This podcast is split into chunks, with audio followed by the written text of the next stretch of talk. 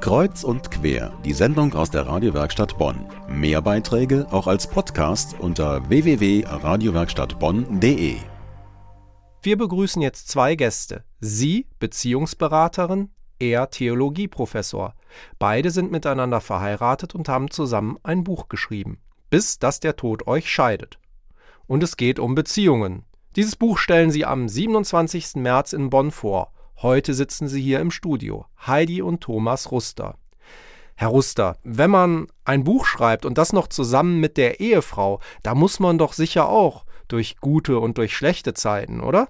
Also, gut, dass Sie fragen. Das war eine ganz spannende gemeinsame Erfahrung, die man fast jedem Ehepaar empfehlen könnte, wenn sie etwas für ihre Ehe tun wollen weil wir ja doch auch sehr verschieden sind als Personen, aber mhm. auch natürlich ganz verschiedene fachliche Zuständigkeiten haben. Meine Frau Eheberaterin und ich Theologe, sie mehr auf der praktischen Seite, ich mehr auf der Seite der Theorie.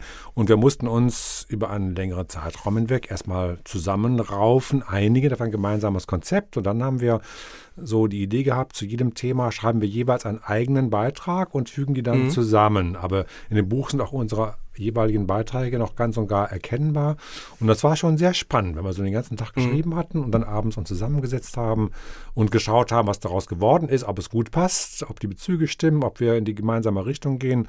Also ein sehr, sehr intensiver Prozess unserer Beziehung. Wir waren mhm. auch einmal sogar am Ende weiß ich noch genau.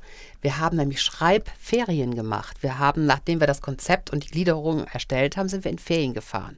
Mhm. Haben über Tag Ferien gemacht, tüchtig mit Sport und abends haben wir da gesessen und vor einem Kapitel da sind wir einfach nicht mehr zu Potter. Wir verzweifelt. Wir haben sogar mit Stöckchen auf den Weg diese ganzen Phasen gemalt, bis wir es dann endlich hatten. Also es war auch ein ganz schönes Durchringen, ja. Durchkneten und es dann zu schaffen. Die Flasche Rotwein hatten wir uns abends verdient.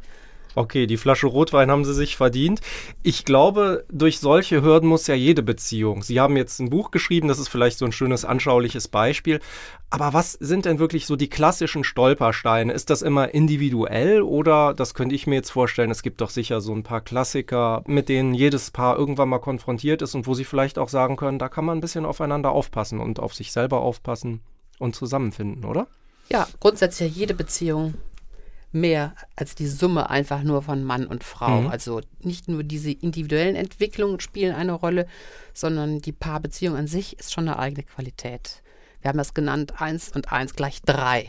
Das, was ein Paar durch ihre Liebe, durch seine Liebe einzigartig macht, unverwechselbar und das verändert sich halt auch, wenn man durch die Zeiten geht wenn aus einem Paar Eltern werden beispielsweise oder wenn die Kinder wieder gehen. Was ich meinte, ist wirklich, wenn Sie eine Idee für ein Kapitel haben, Sie eine Idee für ein Kapitel haben, und das kommt ja, ja das wirklich vor in den Beziehungen. Das ist eine sehr gute Frage, weil man hätte sich vorstellen können, dass einer von uns beiden, meinetwegen ich als Professor, das Konzept vorgegeben hätte, meine Frau einfach ihre Beiträge dazu geliefert hätte. Aber so lief es nicht ja. bei uns, sondern das war eben ein völlig gleichberechtigtes Arbeit und das zeigt auch im Grunde, wie Ehen heute funktionieren. Früher war so ein klares Rollenmodell mit dem Familienvater, der das Sagen hatte.